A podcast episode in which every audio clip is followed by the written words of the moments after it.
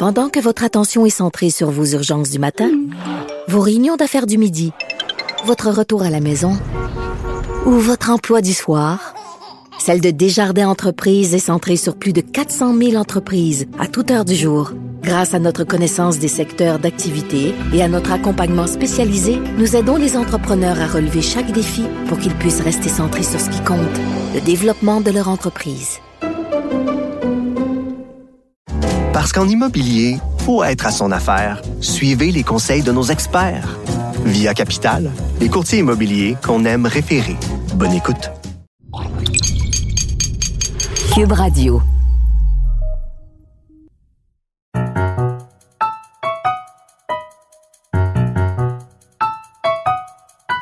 Ici Mathieu Boccoté et bienvenue aux Idées mènent le monde.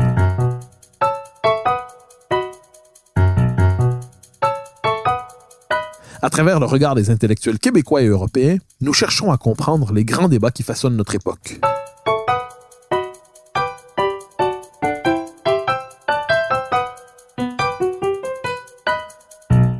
La question linguistique a repris une grande place dans notre vie publique depuis plus d'un an, comme on a pu le voir récemment avec les travaux de la commission parlementaire entourant le projet de loi 96. Et si une personne a joué un grand rôle dans cette renaissance de la question linguistique, c'est Frédéric Lacroix, avec son livre Pourquoi la loi 101 est un échec, paru aux éditions Boréal. Il publie ces jours-ci un nouvel ouvrage et c'est un plaisir de le recevoir pour en parler aux idées mènent le monde. Frédéric Lacroix, bonjour. Bonjour. Alors, il y a eu des travaux en commission parlementaire. Euh, on a vu beaucoup de gens se prononcer sur la situation linguistique, faire des propositions, des amendements au projet gouvernemental. Euh, quelle réflexion vous inspire ces travaux en commission parlementaire? Est-ce que la réflexion était à la hauteur de la situation? Euh, je, je, dirais que j'ai été agréablement surpris par le nombre d'intervenants qui sont venus dire euh, à la commission qu'il fallait euh, imposer la loi 101 au cégep. Euh, ça, c'est inattendu. Si on se reporte il y a 10 ans, ça aurait été extrêmement improbable. Là, j'ai pas en tête tous les noms, mais par exemple, Guy Rocher est venu dire ça. Il a dit que le mécanisme de contingentement des places au collégial que propose le projet de loi 96 est une idée bancale et tordue. Donc, Guy Rocher a dit ça, ce qui, m'a beaucoup surpris. Il a aussi dit qu'il fallait imposer la loi 101 non seulement au cégep, mais jusqu'au baccalauréat, euh, ce qui m'a aussi surpris. Donc, il y a un grand nombre d'intervenants qui sont venus euh, et qui ont dit, qui ont fait des, des, propositions extrêmement costaudes. Euh, donc, je, je suis, euh, je, suis surpris et encouragé par ça. Mais bon, je je, j'ai pas la, je, je pense pas que ça va se rendre jusqu'au projet de loi euh, dans sa forme actuelle. On verra. D'accord. Je vous reprends cela dit sur cette question, c'est-à-dire autrement dit, les experts, les analystes, les intellectuels, les démographes, les sociologues qui sont mêlés du débat, autrement dit, ne se contentent plus d'un diagnostic de surface comme on l'a euh, connu trop souvent ces dernières années. Ils en viennent à nommer l'ensemble de, appelons ça, du dispositif institutionnel qui favorise l'anglicisation au Québec. Oui, c'est ça. Donc, euh, je pense que le diagnostic qui est fait par les intervenants est adéquat et plus exact que celui qui est fait, à mon avis, par le gouvernement. Donc, on se rappelle que euh, pour euh, le projet de loi 96, il n'y a aucun livre blanc qui a été déposé préalablement. comme pour la loi 101, par exemple, Camille Lorrain avait déposé un livre blanc, un livre blanc qui expliquait où est-ce qu'il s'en allait il expliquait c'était quoi le diagnostic que le gouvernement faisait de la situation linguistique au Québec à l'époque, en 1977. Puis il expliquait, euh, bon, le projet de loi qui s'en vient, qu'est-ce qu'il va tenter de faire pour euh, corriger ça. Donc, avec le projet de loi 96, on n'a pas ça. On n'a pas eu de diagnostic, donc on ne sait pas euh, quel portrait de la situation le gouvernement du Québec fait. À mon avis, ça, c'est une lacune majeure. Donc, on ne peut pas juger des, moyens que le projet de loi utilise pour euh, atteindre ces objectifs-là, vu qu'on ne connaît pas les objectifs. Donc, euh, le, diagnostic, à mon avis, est plus venu des intervenants en commission parlementaire que du gouvernement lui-même, ce qui me semble un peu, euh, un peu, ce qui me semble regrettable, à vrai dire. Alors, une question supplémentaire sur le diagnostic avant d'en venir au projet gouvernemental lui-même. on parle beaucoup de renforcement donc de la loi pour être capable de favoriser la francisation. Mais, euh, et vous devinez probablement ma question, est-ce qu'un renforcement de la loi qui ne s'accouplerait pas avec une baisse très significative des seuils d'immigration, euh, est-ce que c'est pas finalement un coup d'épée dans l'eau? C'est-à-dire, finalement, on, multiplie les, corrections juridiques, on décide de, renforcer tel ou tel dispositif, mais en dernière instance, la puissance des flux migratoires fait en sorte que la loi est à peu près impuissante pour franciser et québéciser les nouveaux arrivants. Oui, c'est ça. Si on regarde le projet de loi, donc il y, a plus de 200 articles dans ce projet-là, puis on, constate que les juristes se sont fait plaisir. Donc c'est un projet de loi qui a été pensé par et pour des juristes. Euh, donc, moi, je suis pas juriste là, donc j'ai pas un regard euh, de, juriste sur le projet de loi. Mais ce qui est évident, c'est qu'ils n'ont pas consulté de, de, démographes, de sociolinguistes ou de sociologues vraiment euh, pour pour mettre sur pied le projet de loi. Donc, le projet de loi passe complètement, à mon avis, à côté de la question démographique qui, on le sait avec l'expérience qu'on a avec la loi 101, on sait que ce qui a fait bouger les substitutions linguistiques des allophones vers le français, qui est une variable très importante, c'est la sélection d'immigration. Donc, on sait ça. Puis, le projet de loi 96 ne fait rien pour ça. Euh, puis, à mon avis, il y a deux choses que le projet de loi 96 devrait faire pour vraiment faire bouger les aiguilles. C'est de corriger euh, le, surfinancement des institutions anglophones au Québec. Donc, de tenter de, tenter de faire ça, d'aller faire ça progressivement, vers ça progressivement, et de deux, de, vraiment se pencher sérieusement sur la question de. Euh, la réduction des seuils, c'est un, c'est un volet important, mais il n'y a pas que ça. Il y a aussi la sélection de l'immigration. Puis là, quand on parle d'immigration euh, au Québec, on parle toujours seulement à peu près d'immigration permanente, donc des immigrants permanents, mais on parle jamais euh, d'immigration temporaire. Puis là, quand on regarde les chiffres, on se rend compte que l'immigration temporaire, c'est euh, vraiment devenu le facteur majeur dans l'utilisation euh, au Québec et à Montréal. Alors, dernière question avant d'arriver à votre ouvrage. Euh, ce projet de loi est généralement considéré insuffisant. Plusieurs, la plupart considèrent qu'il ne ralentira pas, et il inversera encore moins la dynamique d'anglicisation. Euh, est-ce que vous lui reconnaissez néanmoins certains mérites? Est-ce que certaines mesures vous semblent non seulement nécessaires, mais probablement efficaces? Ou est-ce qu'en dernière instance, on n'y trouve pas les instruments nécessaires pour amorcer cette, euh, ce renversement de tendance? Ben, il est clair que le projet de loi 96 ne va nullement inverser euh, le, déclin du français. Ça, c'est clair. Euh, ce qu'il va peut-être réussir à faire, c'est ralentir l'accélération du déclin du français. Il y a une nuance ici. Donc, le, déclin du français va se poursuivre. Euh, avec ce projet de loi-là. Comme j'ai dit en commission parlementaire, ça pourrait être un excellent projet de loi si c'était le premier d'une série donc, si c'était le premier projet de loi euh, d'une série d'actions euh, favorables aux Français, à ce moment-là, euh, peut-être que plus tard, il va être salué comme quelque chose de comme un projet de loi important. Mais si c'est le premier, si c'est le seul projet de loi, donc si c'est tout ce que le gouvernement Legault a à offrir sur la question, euh, ben il va pas passer à l'histoire du tout. Là. ça va être, ça va passer à l'histoire comme vraiment un coup d'épée dans l'eau, puis euh, euh, une occasion ratée, puis peut-être la dernière occasion.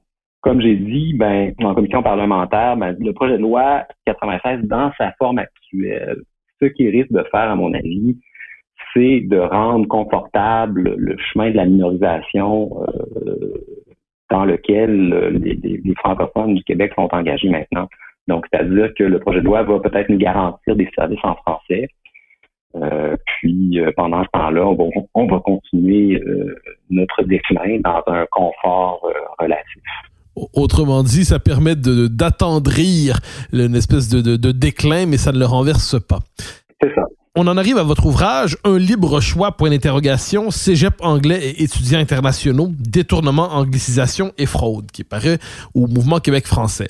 Euh, vous ramenez cette question centrale des cégeps français. Hein. C'est une proposition qui traîne dans le débat public depuis plus d'une vingtaine d'années, dont on a beaucoup parlé depuis à peu près un an, un an et demi, qui a rassemblé des figures inattendues qui n'était pas familière, euh, qui n'était pas au cœur de ce débat.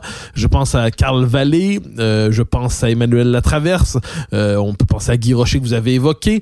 Donc une coalition qui s'est mobilisée pour le cégep français. L'envers du cégep français, c'est le cégep du libre choix, c'est-à-dire c'est le Bill 63 appliqué au cégep, appelons ça comme ça. si je vous posais simplement la question, en quoi le libre choix aujourd'hui au cégep vient-il fondamentalement euh, euh, anéantir ou limiter ou déstructurer une dynamique favorable à la francisation? Comment me répondriez-vous? Ben, je répondrais que le, libre choix, si on analyse ce qu'est le, libre choix, euh, en fait, on se rend compte que c'est le bilinguisme concurrentiel, c'est-à-dire qu'on met sur un pied d'égalité au poste secondaire l'anglais et le français, euh, puis on offre l'accès à ces deux langues euh, sans, sans contrainte particulière.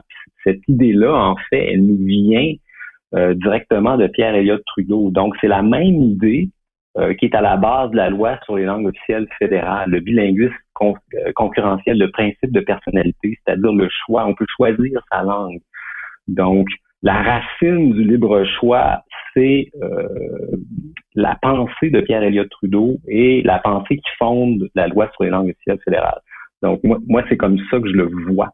Euh, donc c'est une le libre choix est en rupture complète avec euh, la, prétention de, faire du français la langue officielle au Québec et avec l'approche territoriale que la, loi 101, la charte de la langue française voulait favoriser. Donc, c'est-à-dire qu'on on, applique une approche territoriale pour le primaire et le secondaire, et après ça, ben, ça prend le bord, puis on applique en fait euh, la loi sur les langues officielles fédérales. Alors, on entend souvent un argument chez les partisans du, euh, du libre choix au niveau collégial. On nous dit oui, mais les adolescents rendus à l'âge adulte devraient avoir le choix de leur euh, langue d'enseignement. Autrement dit, à partir de 18 ans, ils devraient se sentir déliés des contraintes linguistiques propres au système scolaire, au primaire, au secondaire. Que répondez-vous à cette phrase souvent entendue? Oui, il y a plusieurs volets, il y a plusieurs réponses possibles euh, à une telle affirmation. La première réponse, c'est bien sûr que les, les, les, États ont parfaitement le droit euh, de normer euh, les langues d'enseignement euh, primaire, secondaire et au post-secondaire. Donc, le libre choix, c'est quelque chose qui n'existe nulle part au monde. Et à cet égard, le, Québec est dans une position, à mon avis, anormale parce que le Québec offre ça sans, sans, sans que le droit ou quoi que ce soit ne l'y oblige. Et non seulement ça, mais euh, il, euh, il offre une surcomplétude institutionnelle euh, au collégial et à l'université, c'est-à-dire que les institutions de langue anglaise sont généralement plus grosses et mieux financées. Deuxièmement, le libre choix, ça s'applique théoriquement dans un monde où l'anglais et le français seraient à égalité.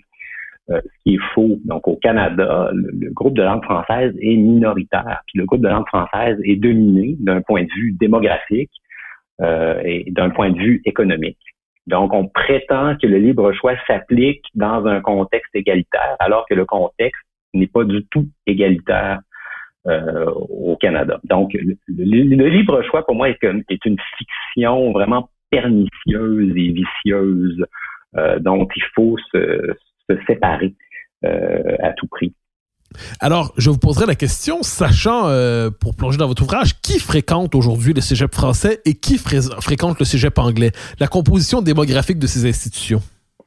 Oui, donc euh, ça, c'est quelque chose que j'ai développé euh, au long. C'est le lien entre l'immigration et la fréquentation de chaque réseau. Donc, euh, ça, c'est quelque chose de fascinant parce qu'on prétend justement qu'il y a un libre choix, puis que les gens font le choix libéré de toute contrainte euh, euh, reliée à la culture ou à la langue maternelle, ce qui est faux. Quand on fait l'analyse, on se rend compte que il y a une séparation très, très nette. par exemple, si on parle des allophones, entre les différents groupes d'allophones qui, qui fréquentent le cégep français ou le cégep anglais. Quand on fait l'analyse, on se rend compte que les seuls allophones à fréquenter le cégep français, ce sont les allophones francotropes, c'est-à-dire les allophones qui proviennent euh, des ex-colonies françaises ou des pays latins en majorité. Donc, ce sont ces gens-là presque exclusivement. le, chiffre, c'est 94% Si on regarde l'effectif des allophones dans les cégeps français, 94 euh, des effectifs allophones sont des allophones francotropes. Puis quand on regarde les autres allophones, donc ceux qui ne sont pas originaires euh, des, ex-colonies françaises ou de pays latins, ben ils sont presque tous sans exception au cégep anglais. Donc on se rend compte que euh, en fait il y a une ségrégation extrêmement forte entre dans la provenance des groupes allophones inscrits dans les différents réseaux. Donc, il y, a, des choses fondamentales qui se passent euh, de ce point de vue-là. Puis ce qu'on se rend compte, c'est que les clauses scolaires de la, de, la charte de la loi 101, en fait, euh, cessent d'avoir le moindre effet euh, pratique à la fin du secondaire 5. C'est-à-dire qu'à la fin du secondaire 5, les allophones anglotropes, même scolarisés en français, font massivement le choix euh, du cégep anglais.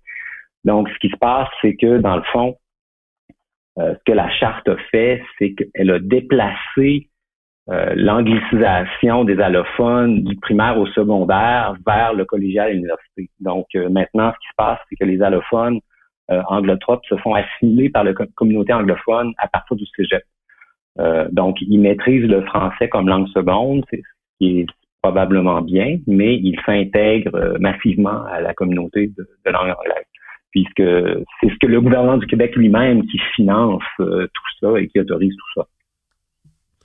Alors, ce que vous dites est très important. En gros, ce que j'en comprends, vous me direz si je comprends mal, c'est que tant qu'on oblige les allophones, donc en gros les populations issues de l'immigration, à fréquenter les institutions francophones, elles le font parce qu'elles n'ont pas le choix. Dès qu'elles ont la possibilité de s'y arracher, se socialiser dans les institutions anglophones, elles y vont. Autrement dit, si la loi au Québec peut contraindre, les mœurs ou la culture d'aucune manière ne parviennent à retenir dans le circuit de socialisation francophone les populations issues de l'immigration, ce qu'on appelle les allophones. Est-ce que je vous comprends bien? C'est tout à fait ça. Donc, ce sont les allophones anglotropes là, qui vont au cégep anglais surtout. Euh, donc, dans le fond, la loi, ce que la loi fait, c'est qu'elle ne contraint pas suffisamment, à mon avis, parce que la loi cesse de s'appliquer en secondaire 5. Euh, si bien sûr on étendait ça vers le haut, euh, à ce moment-là, le milieu, l'impact francisant du séjour à Montréal ou au Québec serait, beaucoup plus important. Mais là, la loi est trop faible. ce qu'on fait, c'est beaucoup trop timide pour convaincre les, les, les, une majorité d'allophones euh, de verser du côté français.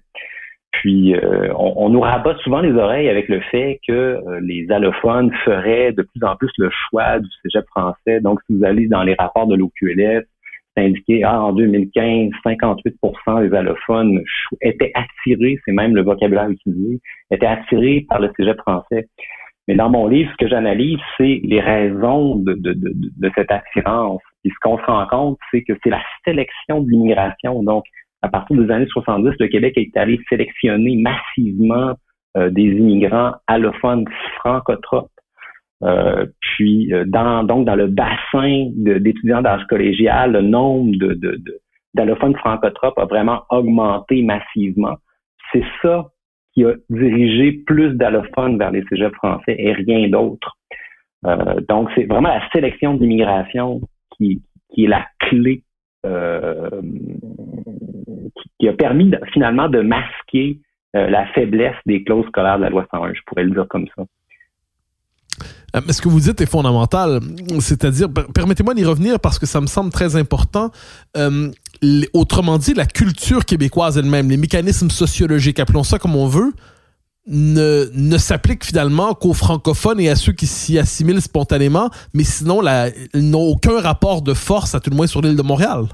Oui, tout à fait. Donc, euh, les, mécanismes de socialisation de langue française, en fait, s'appliquent euh, aux francophones, langue maternelle, et à ceux, surtout à ceux qui ont été déjà francisés à l'étranger, donc euh, en France, au Maghreb, etc.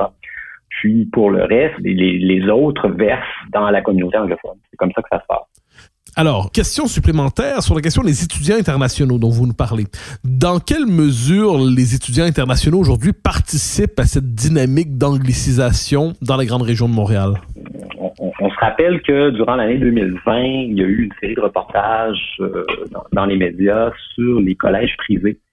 Euh, donc, euh, les, étudiants... À Gaspé, à Matane ou ainsi de suite, là? Oui, c'est ça. Donc, on a appris, c'était un peu surprenant, qu'il y avait en 2020 13 000 étudiants indien, donc originaire de l'Inde, euh, qui étudiait euh, dans des euh, collèges privés anglophones à Montréal. Donc, qui faisait des AEC, donc des formations courtes en anglais à Montréal. 13 000. Donc, en quelques années, on est passé de moins de 2 000. En quatre ans, on est passé de 2 000 à 13 000, ce qui est vraiment phénoménal. Euh, puis euh, quand, on regarde l'ensemble du dossier, on se rend compte qu'il y a une explosion du nombre euh, d'étudiants internationaux au Québec, de 1. donc c'est vraiment une exponentielle. Si vous regardez dans mon livre le nombre d'étudiants internationaux qui, sont inscrits dans les institutions québécoises, c'est la, la forme d'une courbe exponentielle, ce qui est vraiment incroyable. Puis de deux, euh, cette exponentielle-là est centrée sur les institutions qui enseignent en anglais. Donc, euh, les universités et euh, les collèges. Puis, l'explosion dans les collèges privés non subventionnés est, ahurissante. Là. C'est, on, est, on est passé de, c'est ça, de, quelques centaines à des dizaines de milliers en quelques années. Donc, il y a vraiment, à mon avis, ce qui, ce qui ressemble à une perte de contrôle des inscriptions euh, dans le système euh, collégial universitaire anglophone. Puis le, gouvernement du Québec n'a pas l'air de réaliser l'ampleur de ce qui est en train de se passer à Montréal. Donc, euh, bien sûr, là, on est rendu, en 2019, on était rendu à 75 000 étudiants internationaux euh, inscrits au collégial à l'université au Québec. Puis la très grande majorité d'entre eux sont à Montréal et la très grande majorité d'entre eux sont inscrits dans les institutions anglophones. Donc, l'impact anglicisant de cette masse est majeur. on, se rappelle, le Journal de Montréal avait fait une enquête euh, au centre-ville de Montréal en 2020, 2020 je crois. Euh, puis il s'était rendu compte que dans la moitié des commerces au centre-ville de Montréal, il y avait même plus de bonjour hi, c'était le hi tout court. Puis donc, il faut, faire le lien entre ce qui est en train de se passer euh, au centre-ville de Montréal pour ce qui est de l'anglicisation de la langue d'accueil dans les commerces, puis la présence de, ces 75 000 étudiants internationaux qui sont inscrits euh, à McGill, à Concordia, à Dawson, euh, donc à Vanier, dans le collège Matrix, etc., à Irving, dans le collège La Salle. Donc, ces gens-là euh, sont en train de, faire basculer toute, l'île de Montréal vers une anglicisation accélérée.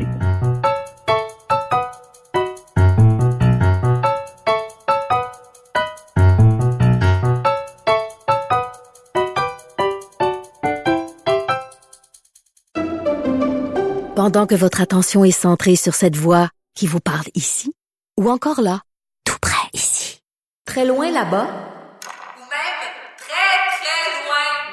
Celle de Desjardins Entreprises est centrée sur plus de 400 000 entreprises partout autour de vous.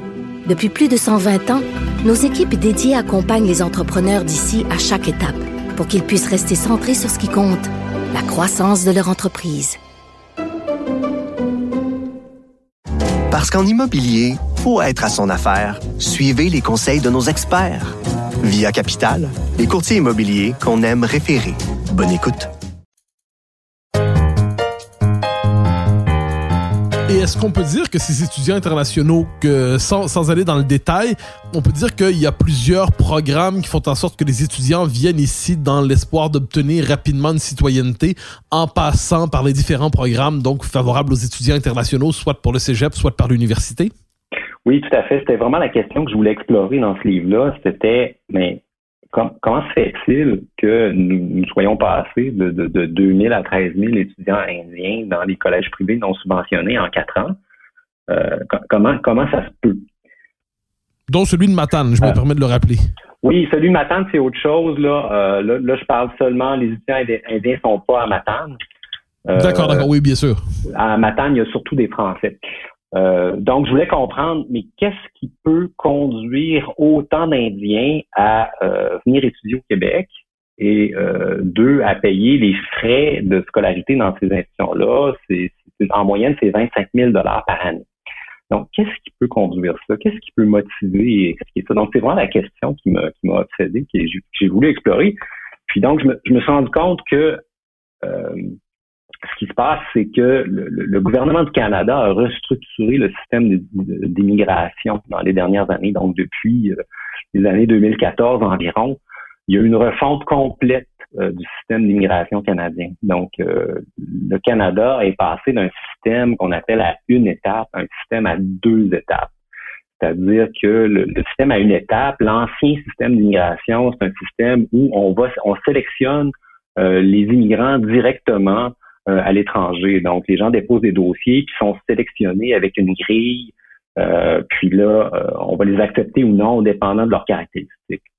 Donc ça, c'est l'ancien système, si on veut, qui existe encore, mais qui est en train de, tranquillement laisser sa place au système à deux étapes, qui est un système où là, on, reçoit euh, des immigrants temporaires, donc des travailleurs ou des étudiants euh, internationaux qui ont des permis temporaires. Et après ça, une fois qu'ils ont travaillé quelques années ou qu'ils ont fait un diplôme, ils sont éligibles à certains programmes d'immigration.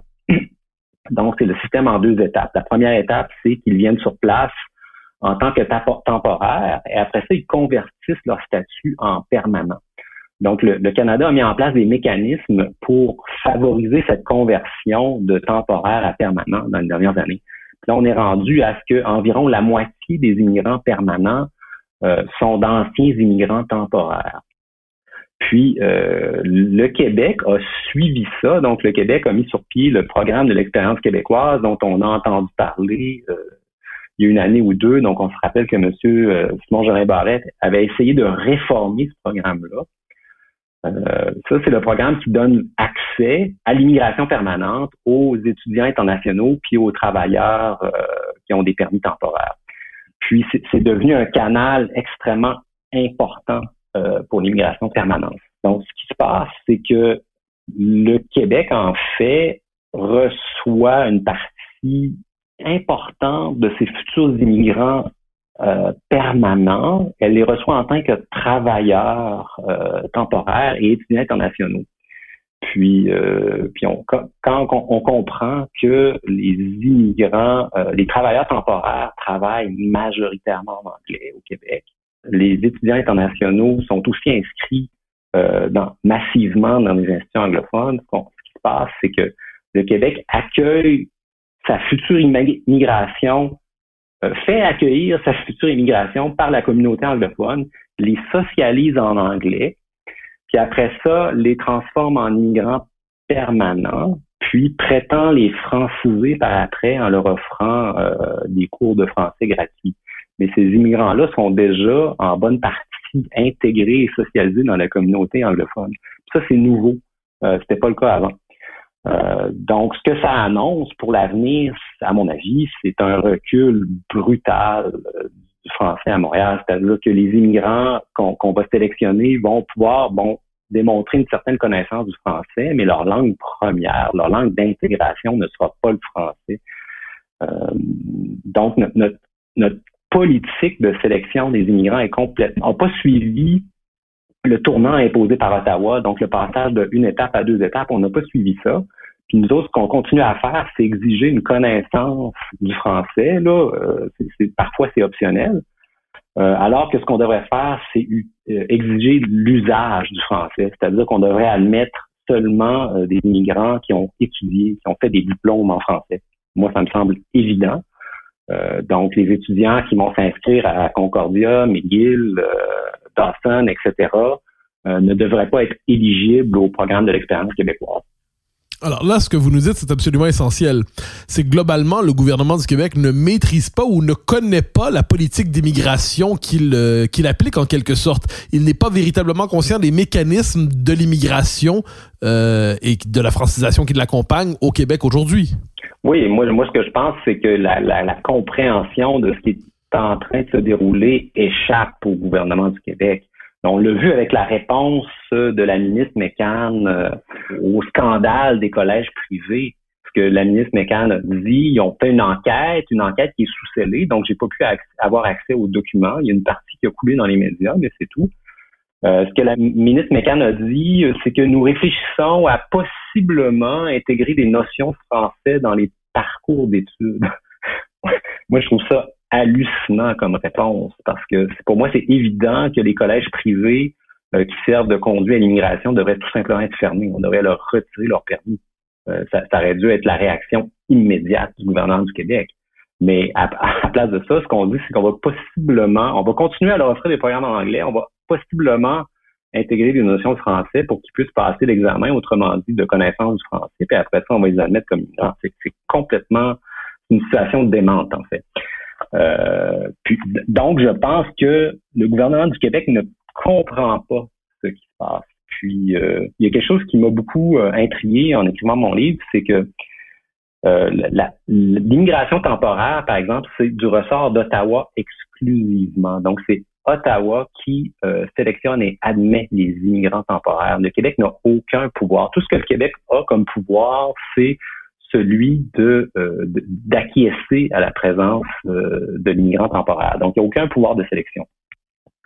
Euh, puis donc, c'est Ottawa qui fournit au Québec les chiffres sur la connaissance du français ou non des immigrants temporaires et aussi sur leur présence, donc le nombre de permis.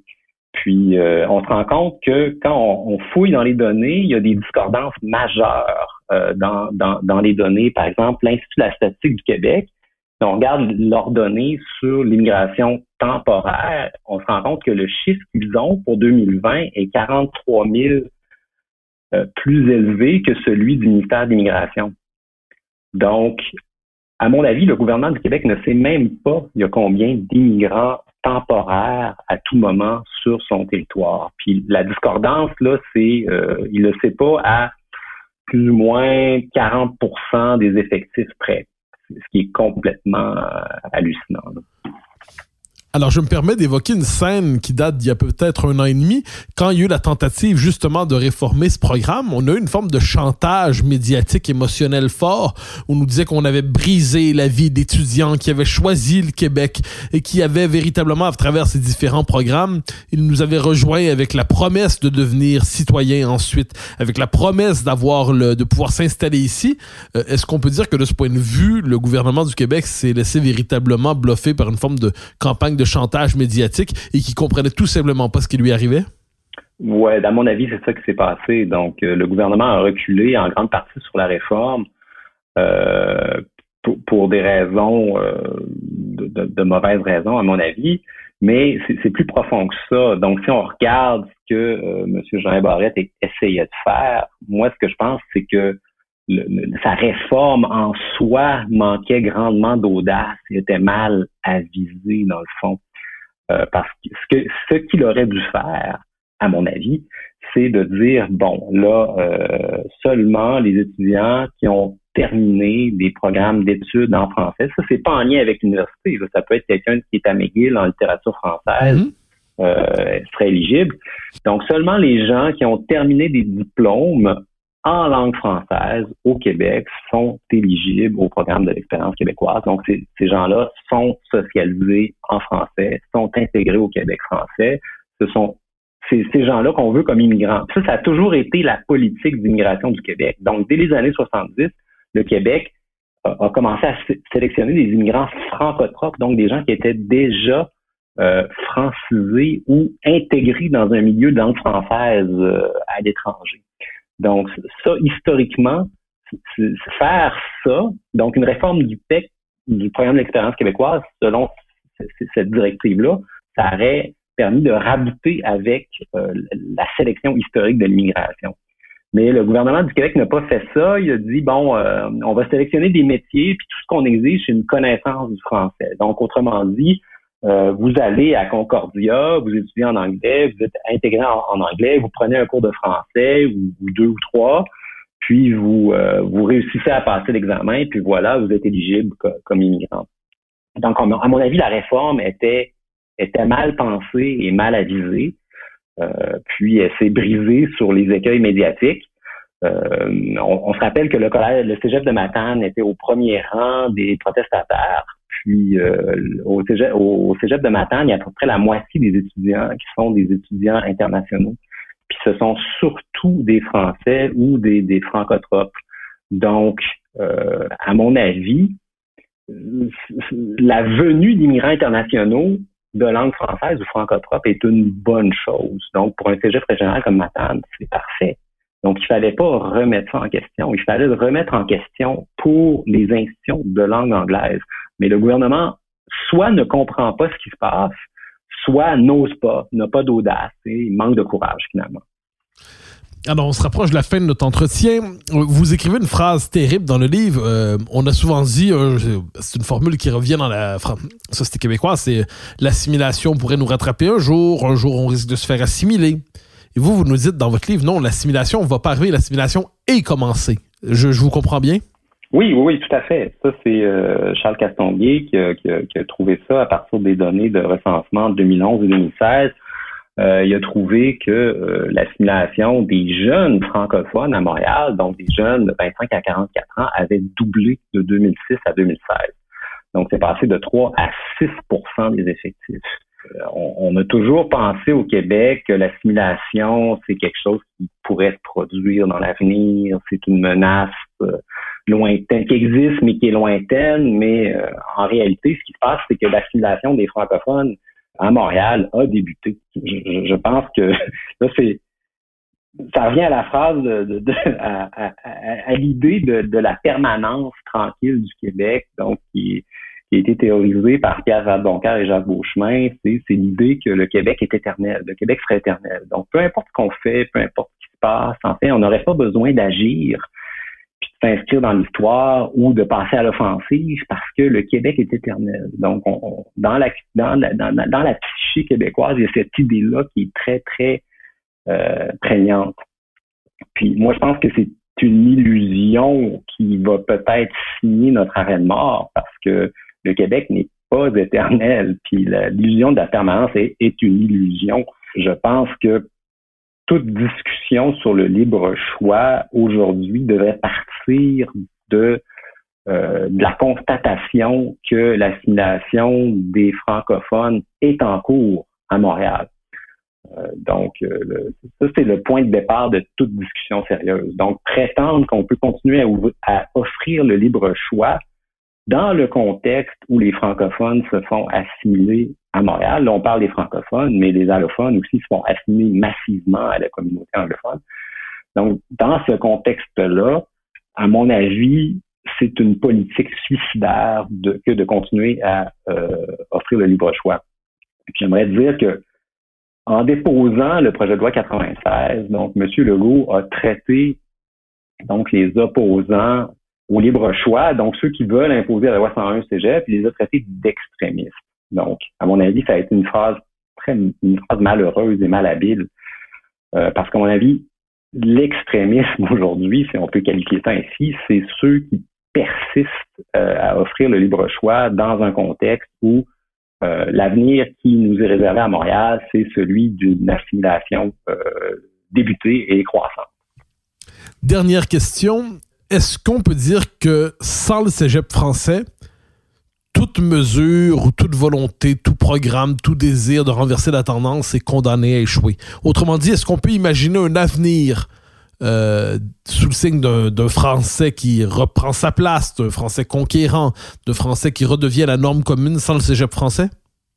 À mon avis, non. C'est vraiment euh, la première étape dans euh, la, remise en place euh, du français au centre du jeu au Québec. Euh, parce que ce qu'on fait, euh, dans le fond, en offrant le libre choix, c'est qu'on vient contredire l'ensemble des autres politiques gouvernementales. Donc, on vient miner le statut du français comme langue officielle à très grande échelle. donc, tant qu'on fera pas la loi 101 au cégep, puis moi, je suis d'avis de M. Rocher, il faut la faire au baccalauréat aussi. Donc, il faut éviter d'avoir un autre débat pendant 20 ans sur la loi 101 à l'université. Moi, je pense qu'il faut faire les deux d'un coup. C'est la loi 101 au post secondaire, donc au, cégep à l'université, faisons-le tout de suite.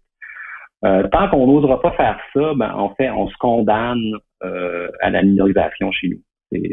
pour moi, c'est très, très clair sur ces propos qui sont à la fois un appel à l'action et d'une lucidité cruelle. Frédéric Lacroix, je vous remercie pour votre passage aux idées mènent le monde.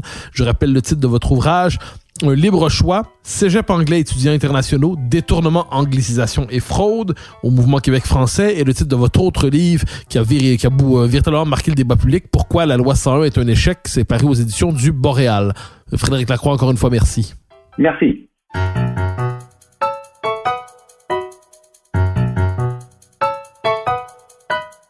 Chers auditeurs des idées mènent le monde, vous pouvez partager les épisodes que vous aimez sur vos réseaux sociaux. Cela nous donne à chaque fois un fier coup de main pour faire découvrir le balado. Aussi, si vous écoutez sur une autre plateforme que Cube Radio, laissez-nous un commentaire. C'est encore une fois un geste qui nous permettra de faire connaître la série au plus grand nombre. D'ailleurs, merci à vous d'être à l'écoute. Vous pouvez me suivre sur Twitter et sur Facebook. Vous pouvez également lire mes chroniques chaque mardi, mercredi, jeudi et samedi dans le Journal de Montréal. Vous pouvez aussi me suivre à la joute sur LCN ainsi qu'à l'émission de Richard Martineau à Cube Radio. Recherche et animation. Moi-même, Mathieu Bock-Côté. Montage et réalisation, Anne-Sophie Carpentier. Une production de Cube Radio.